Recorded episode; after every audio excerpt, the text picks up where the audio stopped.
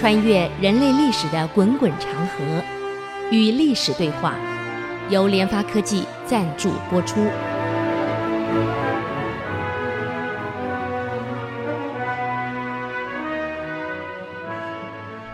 这里是 IC 之音竹科广播 FM 九七点五，您所收听的节目是《与历史对话》，我是刘灿良。那么我们上周、前几周连续我们介绍了宋朝的几个有名的人，像司马光啊，像欧阳修啊，像这个呃包拯等一批人。现在我们继续也介绍一些呃文人啊。今天我们来谈谈我们的陆放翁陆游。那么我第一次知道陆游是在我念初中的时候，我的国文老师特别提到他啊，这个“死去元知万事空”就这一首诗，所以我才第一次了解啊。初一的时候，一九记得是一九六二六三年那个时候，我只讲到这样一个人。那么今天我们来谈一谈这个陆游的情况啊。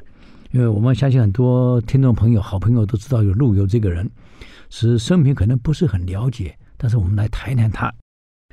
他从北宋跨到南宋啊，陆游生在宋徽宗啊那这个宣和七年，大概公元幺幺二五年啊，一一二五年十月份。当时他父亲叫陆载，宰相的宰，曾经是这个淮南季度转运的副使。等于一个副首长，带着怀孕的妻子啊唐氏，乘着船去上任的，就没想到半途当中呢，哎呀，突然这个天昏地暗，风大雨急呀、不得了啊！这个船呢没办法开了，只要靠到岸边休息。就在这个时候，唐氏临盆了，生了一个孩子，这个孩子就是陆游，嗯。那么陆游在生的前一天晚上，这个陆先生的太太呢，呃，唐氏，姓唐，唐朝的唐，做了个梦，梦到北宋的大词人，啊，大诗大词的人叫做秦观，他字少游，叫秦少游，因为做了这个梦，所以他以为，哎呀，我这个孩子可能是秦观来转世投胎的，所以给他取了个名字呢，叫做陆游。啊，这很有意思啊。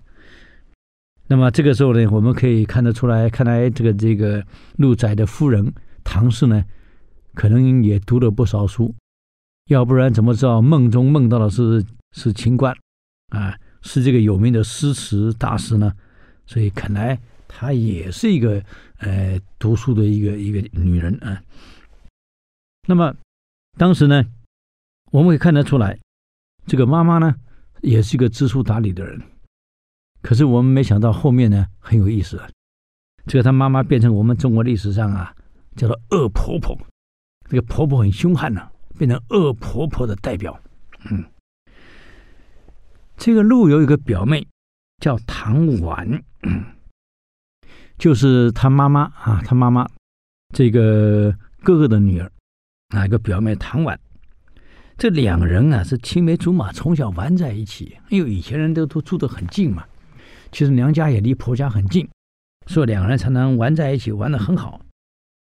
到二十岁那年呢，嗯，陆游呢就跟唐婉结婚了，表兄妹结婚，这两个人非常恩爱，那么可以说是亲上加亲了。你看，这个妈妈的儿子娶的妈妈哥哥的女儿的，不是？亲上加亲吗？这是应该是很好的神仙眷属，而这两个人从小就在一起，哎，青梅竹马，在十几岁的时候，两个人就私下约好了，我娶你，你嫁给我，啊，因为从小一起长大，两个就很喜欢。可是很奇怪啊，这个妈妈明明知书达理，为什么后来会这么讨厌唐婉？我想我们都听过陆游的婚姻并不快乐，很痛苦的。就是妈妈干涉太多。这个妈妈为什么这么讨厌唐婉？当然，历史上没有说原因，是后人这个学者呀去推断，他几个原因，可能为什么妈妈明明是自己亲家啊，而且是自己的外甥外甥女，为什么会这么痛恨这个女孩，逼这个陆游跟她离开。而且唐婉长得非常漂亮啊，唐婉也是个读书人。也，这个女孩子从小也是知书达理，这么好的一个女孩，为什么这个妈妈会讨厌呢？嗯，这个后来的这个史学家，可能可能有一些是社会和心理学家跟着分析。他说呀，这个分析结果是这样：第一个原因可能是陆游跟这个唐婉两个过于恩爱，两个真的神仙眷属啊，那爱的不得了，可能太恩爱了，引起母亲的强烈的排斥跟嫉妒。啊，所以这个很有意思啊，所以造成妈妈不能接受。啊。现在的婚姻心理学也提过这一点，夫妻在母亲不之前过度恩爱，本来结婚以前呢，这个儿子跟妈妈是很好的，很亲近的。一结婚以后呢，关系疏了，因为主要跟太太在一起了，这妈妈一下子会有严重的失落感啊，所以她不能接受，这造成了第一个原因，可能就是因为这个原因。那第二个原因呢，他跟唐婉结婚了几年，一直没有孩子。那么古人是很有意思的，结婚就为了传宗接代。怎么结婚结这么久，一直没小孩呢？所以妈妈就觉得很厌恶，是不是这个、这个这个唐婉有问题？嗯，所以变成他没有指示，我们这个陆家无后，你是有罪的。所以妈妈对这个事情呢，哎，放不下来。嗯。那么还有一件事情呢，可能是直接造成这个婆婆对她完全不能接受。就唐婉的父亲过世的时候啊，唐婉的后母，这个古代有后母后妈的人太多了，因为古代这个寿命都不是很长啊。爸爸先走了，那带着儿子重新改嫁，像范仲淹就是了，啊，改嫁了，本来姓朱，后来再再姓回来。那么或是妈妈死了，我再娶一个。这个这个这个继房，因此呢，唐婉的夫人先走，再娶这个后妈。那么没想到唐婉的父亲过没久也过世了，这个后妈呢，就硬要把她嫁给当时地主，啊，叫做曹木义。古人是这样子，总希望把这些女儿嫁给有钱人家，这样我日子好过一点，想把她嫁给这个大地主为妾，而且还不是为妻哦，是为妾。唐婉不肯啊，所以逃了出来，去找他表哥啊，这个这个陆游，两个人暗许终生，嗯，所以也可能是这样，所以他妈妈觉得这个很没面子，很很丢脸的事儿啊！你妈妈把你嫁给这个曹牧义都已经讲好了，你跑出来，哎，跟我儿子私奔，哎，这个他可能不能接受。反之，总之啊，这个三点。可能是造成这个这个陆游的母亲啊一直不能接受这个儿媳妇的原因啊。那么还有一件事呢，是被陷害，有人插手陷害了。因为陆游的母母亲呢信佛，所以初一十五呢就会到庙里去烧香。这有一次呢，这个唐婉陪了婆婆去烧香。那你想吧，以前十七八、十六七就结婚了。啊，这到了这到十八九、二十来岁的时候，非常漂亮。这个唐婉长得很漂亮，又很突出，然后呢，又是知书达理，气质又好，被当时这个富家子弟呢，这个卢氏卢氏俊看上了。这个卢氏俊呢，哎呀，就很喜欢唐婉，可唐婉嫁给陆游的怎么办？你想办法搞过来呀、所以他就抓准了这个陆游的母亲，常常出一手去烧香，那么常常呢相信师父所说的一切话。现在很多人信佛，相信这个师父讲什么，他信信什么，比什么都信啊！别人讲他听不下，师父讲一句，哇，那圣旨一样。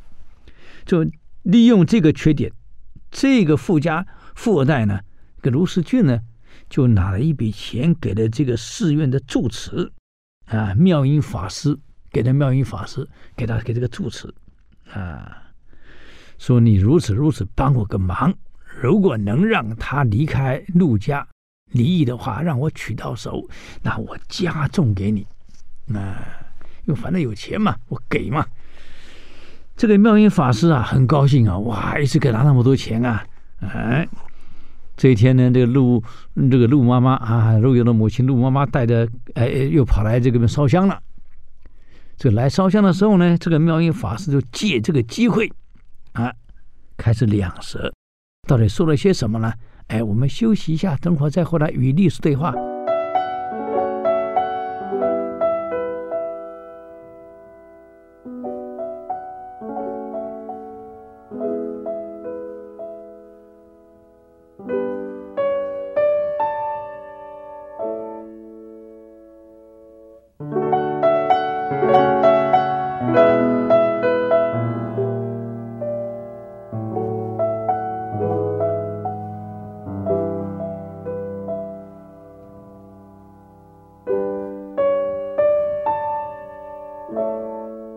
欢迎回来与历史对话，我是刘灿良。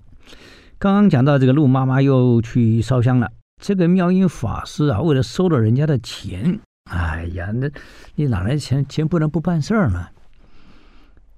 那么就借这个机会呢，跟陆游的母亲说：“上一次啊，你来的时候，那个女孩是谁呀？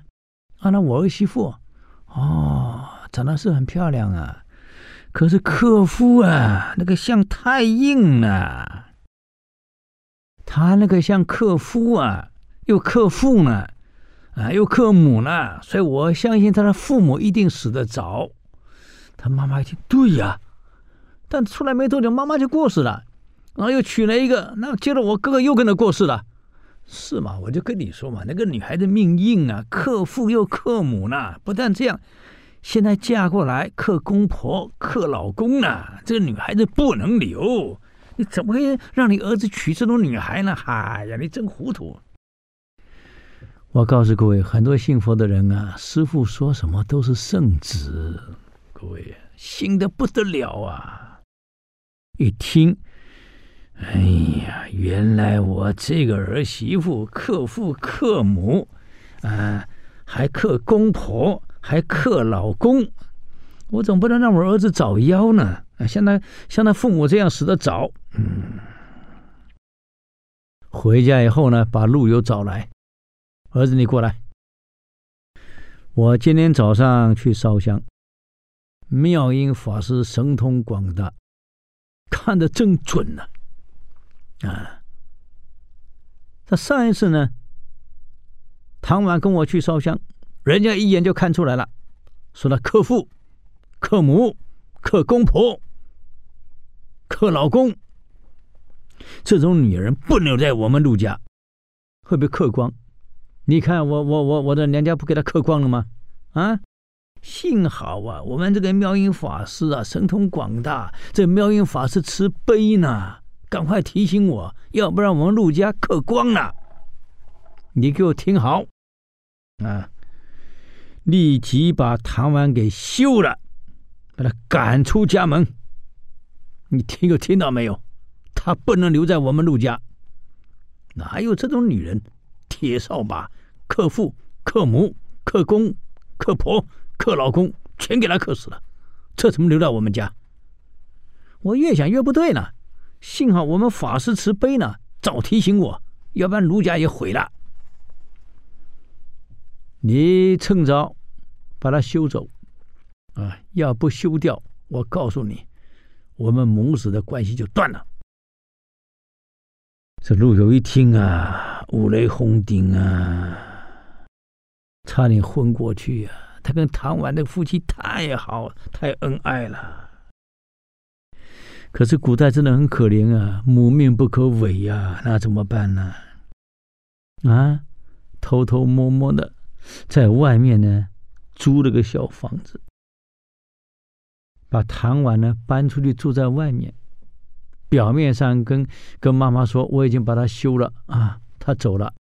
其实偷偷给他住在外面。然后呢，陆游常常拿钱周济他啊，常常去找他。嗯。哎呀，可是自从这个唐婉搬出去以后，虽然说还只是住在外面，没住在家里，可陆游从那天开始以后，精神恍惚啊，愁眉苦脸啊，很痛苦啊，常常溜出去跟唐婉见面啊，外面租个房子给他住啊，嗯，你想想那种痛苦，你可以想象。这妈妈就觉得怀疑，这儿子最近怎么搞的？啊，恍恍惚惚，常常溜出去，去哪里呀？嗯，就开始找人去调查了一下。嗯，哈哈，不久查出来了。好家伙，我叫你把他休了，你去外面给他租个房子给他住啊，天天在一起，你还说休了？我告诉你，我们陆家可要存活下去的，给他这一刻全刻光了，陆家啥都没了。你给我听好，今天休书就给我休书就给我写好，古代的休书。现在离婚协议书啊，现在就写。嗯，你要不写，我替你写。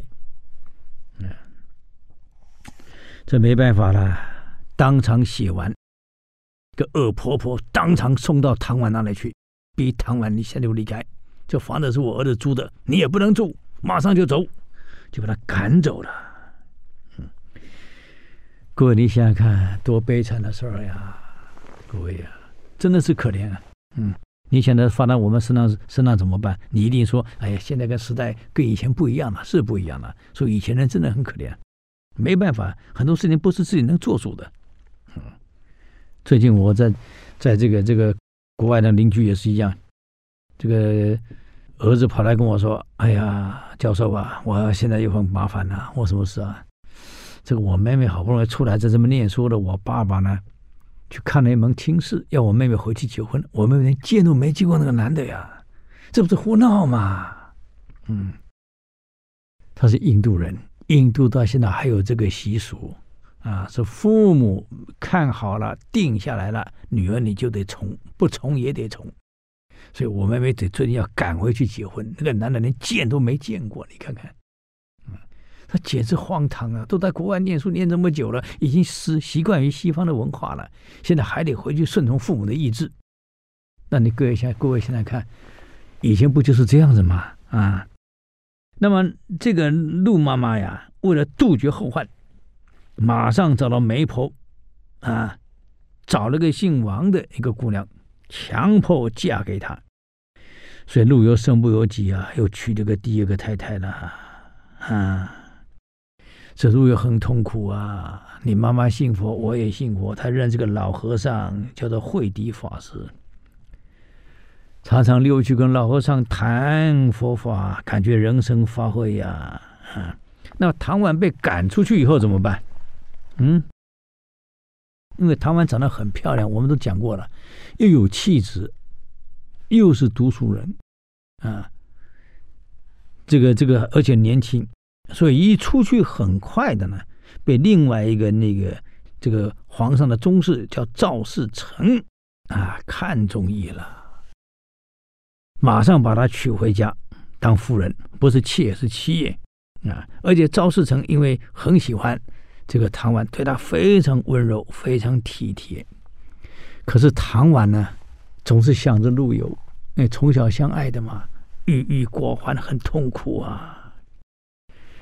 那么陆游也知道了，自己的夫人嫁给人去了，嫁给赵世成了。嗯，那搬的离离自己家也比较远呐。哎，人就是这样，我跟你讲，越得不到，越怀念，越喜欢啊。这个对他的印象影像是更完美呀，啊，所以陆游的痛苦，你可想而知，是更痛苦。对现在这个妻子。陆游只是应付应付，不是很喜欢、嗯。他心总是跟着这个这个唐婉在一起，嗯，就这样痛痛苦苦的过了十年。你想想看，陆游这样过了十年啊，就十年后呢，陆游的心情不好。你看，已经十年了，他还挂在心上，每天写诗写词，就是怀念他这个这个夫人。嗯，这一天呢，陆游呢，呃，到附近。有一个叫沈园的地方呀，一个沈园外，他们一个花园很漂亮啊，哎，给大家游玩，类似公园这样，他就去沈园的地方散散心。十年了，就没有想到，就遇到他的夫人唐婉也在那里。我们佛家叫做种子现形了，又碰到一起了啊！十年了，彼此都在想着对方啊，所以一见面。哎呀，这个很有意思哦。今天那个报纸有一个有一个新闻很很好玩的啊，有一个女的跟她老公也离婚了，那离婚的也很多年了。就有一天，女的搭飞机呢，在飞机上遇到她老公，她居然忘了这是她老公。两个人刚好又坐在一起，这女的跟他说：“哎，我觉得你长得跟我前夫很像，哎，连声音举止都很像，哎。”他先生在旁边就听到，他在故意问他老婆：“那你现在叫什么名字啊？”“哎，叫什么名字？”他：“我告诉你，我就是叫这个名字。”哈，哎呀，他老婆才知道原来是真的是他先生。你看，还说跟他先生长得很像，居然忘了是自己的先生啊！才离婚几年，你看看。好，那么在在这个沈园遇到后怎么办呢？我们休息一下，等会再回来与历史对话。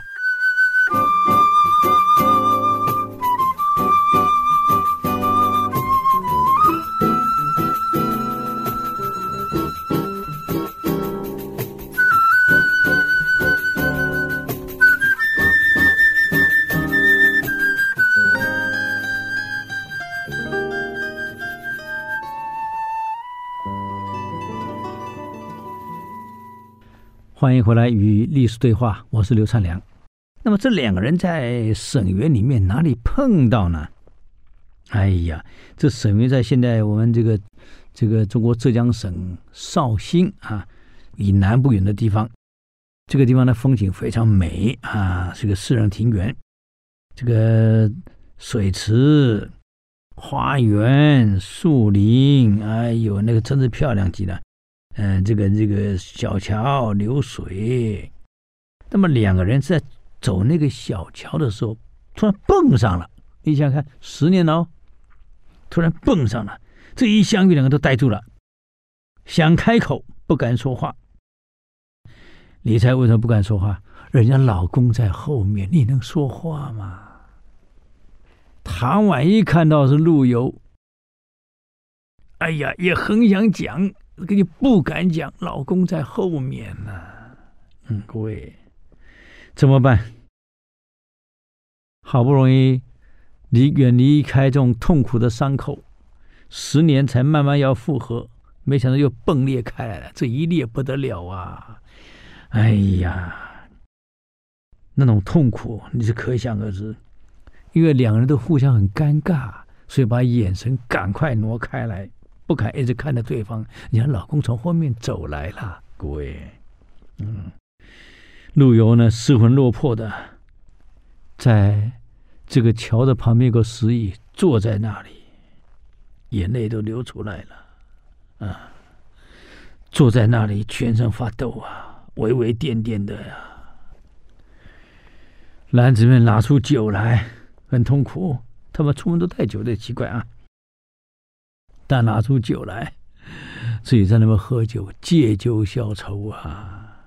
嗯，哎，突然有个店小二哈送来了几碟菜来了，啊，另外又送过来一壶酒来，比较好的酒。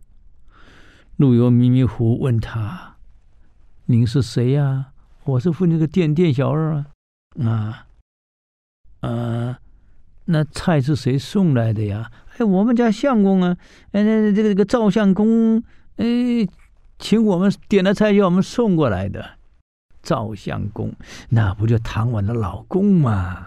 各位，唐婉大概跟他说了，那个是我表哥，他当然不会说是我情夫了。哎呀，我表哥在那坐呢，一个人在那喝酒，没没菜啊，因为他们家环境很好啊，就让他点了几个小菜啊，老公就让这个店小二给送过来了，哎。陆游的心啊，那简直是刀割一样啊！踉踉跄跄站起来，拿着笔，这古人文人奇怪，都带着笔墨了，就在这个墙壁上，哦，那涂鸦了，这现在跟现在不行乱涂的，以前他都乱，就就涂了一首诗，叫《钗头凤》。我想各位都知道这一首词啊，什么红酥手，黄藤酒啊，满城春色。关墙柳，东风恶，是欢情薄。一怀愁绪，几年离索。错错错，就像这样啊！这这个这是钗头凤的贵，你们大家都念过，我们这个念高中的念过这个词的，写的非常好啊。嗯，就写了一首《钗头凤》啊啊，什么春春如旧啊，人消瘦啊，等等这些啊，这个泪痕红浥啊，角消透啊，桃花落是闲池阁，山盟虽在，锦书难托，莫莫莫。哇，他看的一一般，如果看得懂的人，眼泪都掉出来，真的让我痛苦心歌呀。这个诗是写完了，很痛苦的走了。唐婉呢，我们讲过，也是读过书啊，知书达理呀。等到老这个前夫走了，陆游走了，他走过来，远远的看着陆游在墙上写东西，回过来看到了。非常伤心，非常激动啊！也提笔后赋了一首词在上面，啊，也写的很好啊，钗头凤一样啊。这个诗词呢，完各位大家也念过了，什么世情薄，人情恶，雨送黄花花一雨送黄昏花易落，哎，晓风干啊，泪痕残啊，欲笔心事。独语斜阑难难难，人称各是今非昨，病魂常是秋千索。角声寒是雨阑珊，怕人询问，眼泪装欢满满满。哇，那你写的真好啊！嗯，这个字目前在中国有保留住啊，两首被石刻在那个墙上。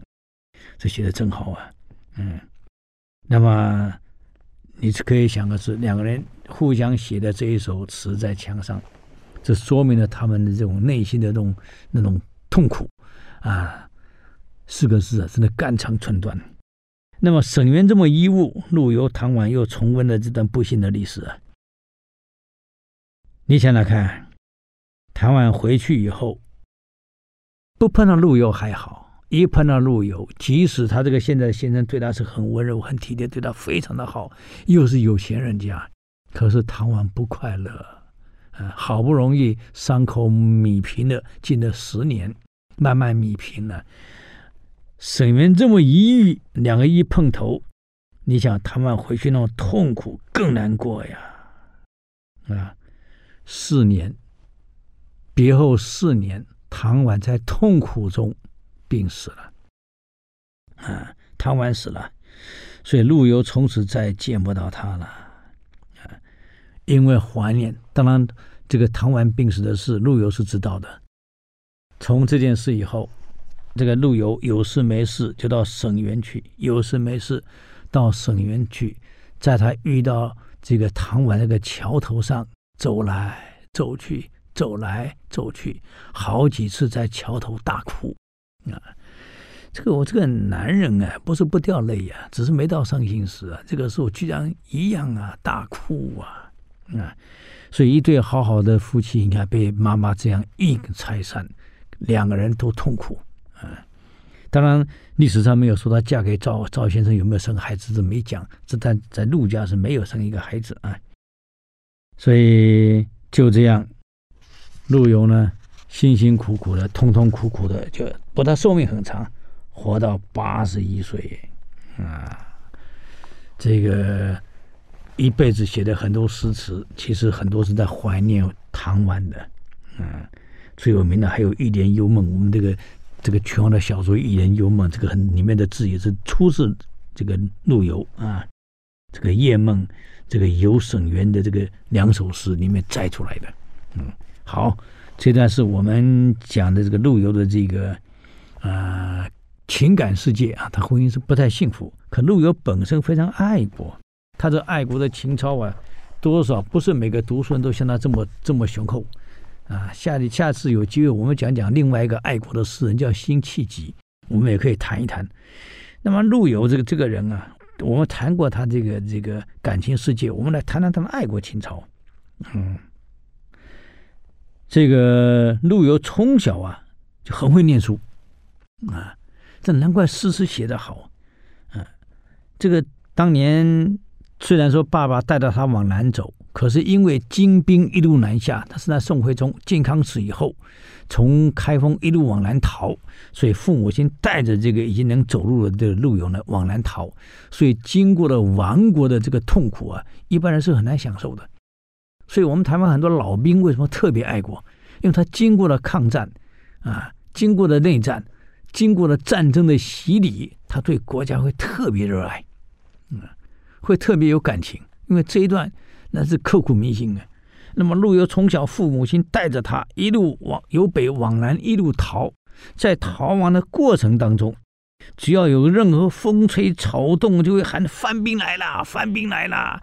那你想，这么多人在逃亡过程，一听番兵来了怎么办？你要晓得，这个部队啊，敌人的部队一旦赶上老百姓，那是烧杀掳掠，什么都抢啊啊！见人杀人，见女人抢，见物品抢啊，很很可怕的。所以这一路难逃啊，逃到南方来了。那么这个过程如何呢？我们再休息一下，等会儿再回来与历史对话。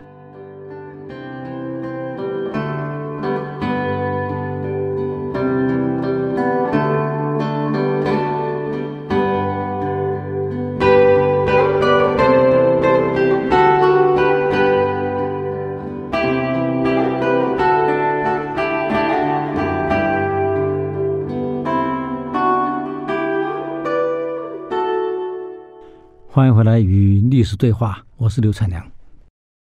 那么刚刚我们谈到这个往南逃，他为什么往南逃呢？原来在这个呃开封做的好好的，他爸爸是一个呃转运副使，可当时呢有一个这个这个高官啊，有个御史叫做徐秉哲，常常会跟他父亲勒索这个勒索那个，因为你转运使嘛，一定有钱才有捞嘛。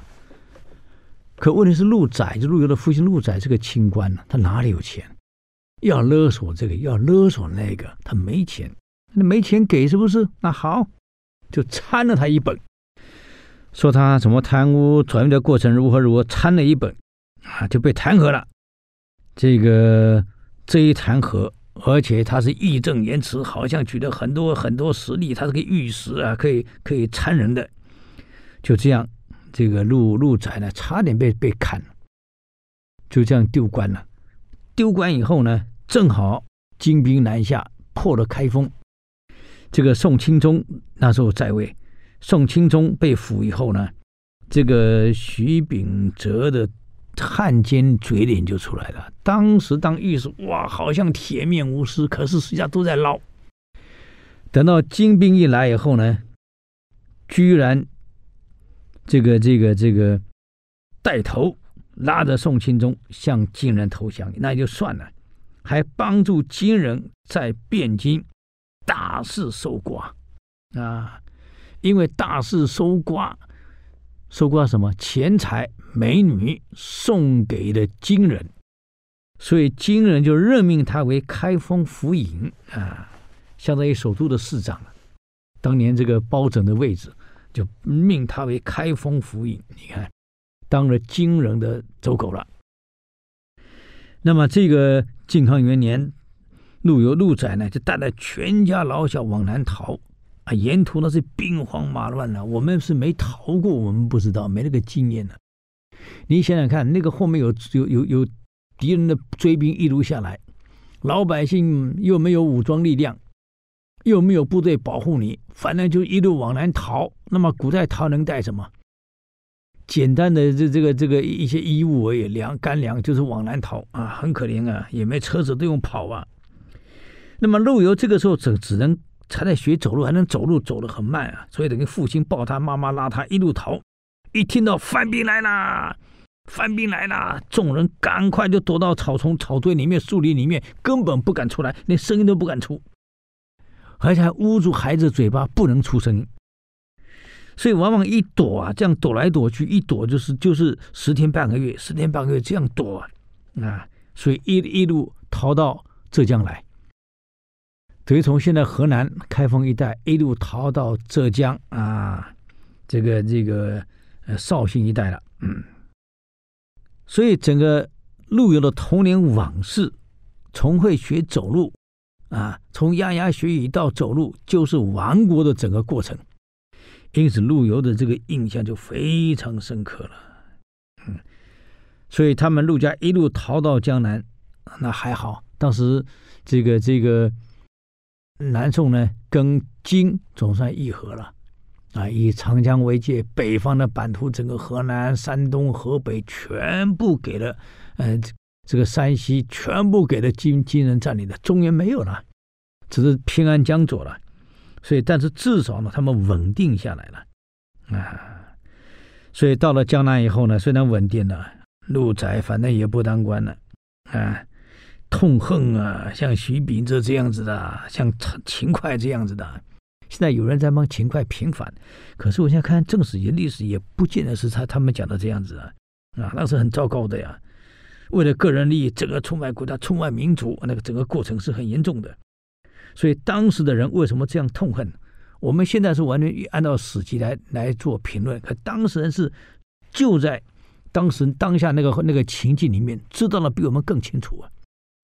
何况你陆宅是从京师里面出来的。那么京师发生什么事，当然非常清楚，嗯，所以常常跑到这个好朋友啊，周侍郎，呃，这个这个几个官员家里，以前都是当官的，现在还在当官，这可他呢，呃，下来了，到这几个好朋友家里啊，像这个傅从钦啊，李李光这个家中呢去聊天，一谈到秦桧，一谈到这个这些蔡京，一谈到这些汉汉奸啊。哇，那个痛恨啊！妈呀，饭根本吃不下去呀！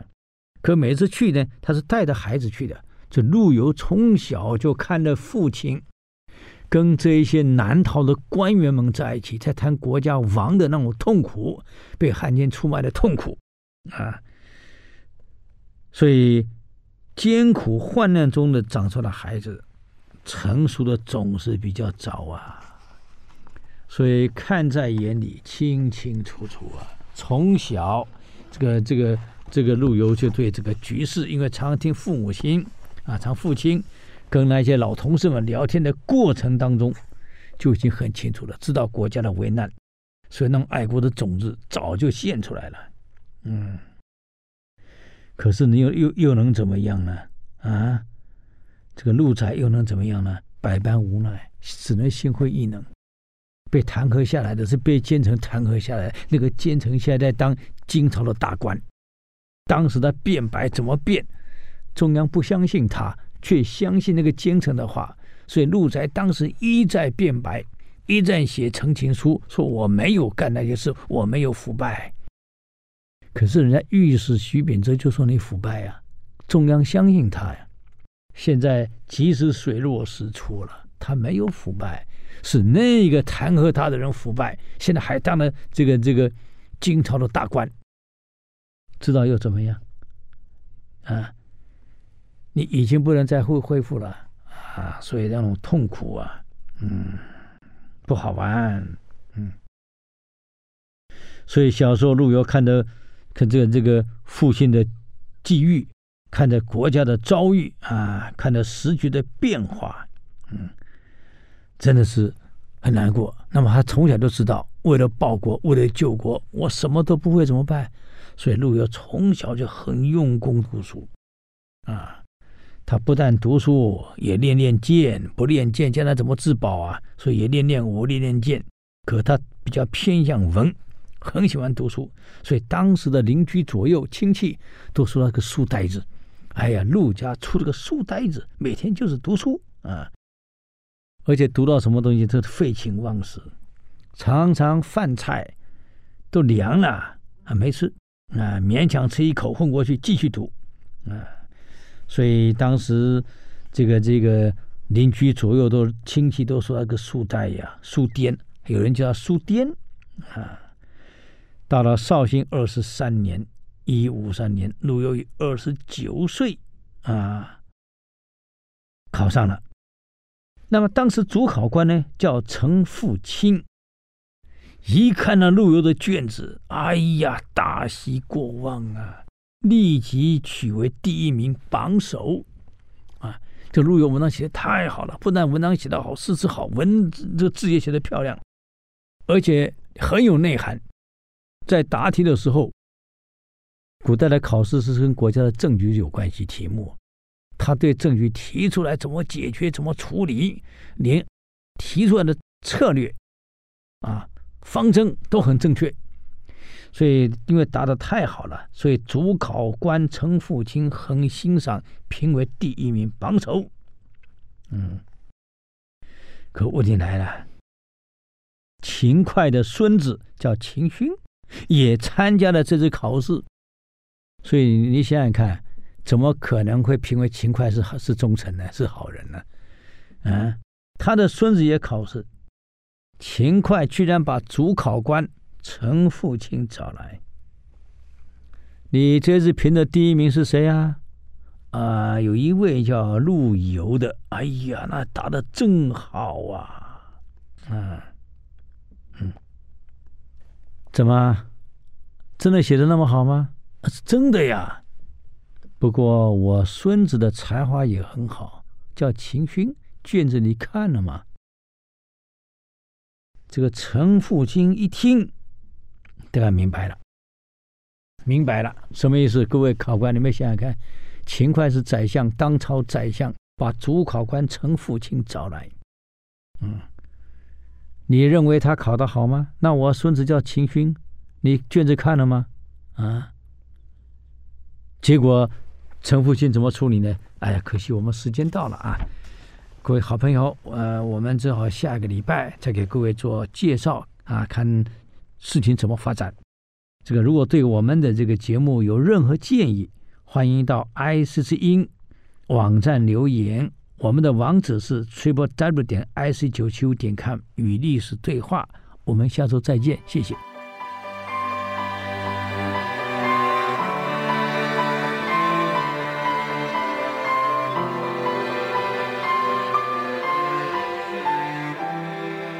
以上节目。由联发科技赞助播出。联发科技邀请您同游历史长河，发现感动，积累智慧，扩大格局，开创美好幸福人生。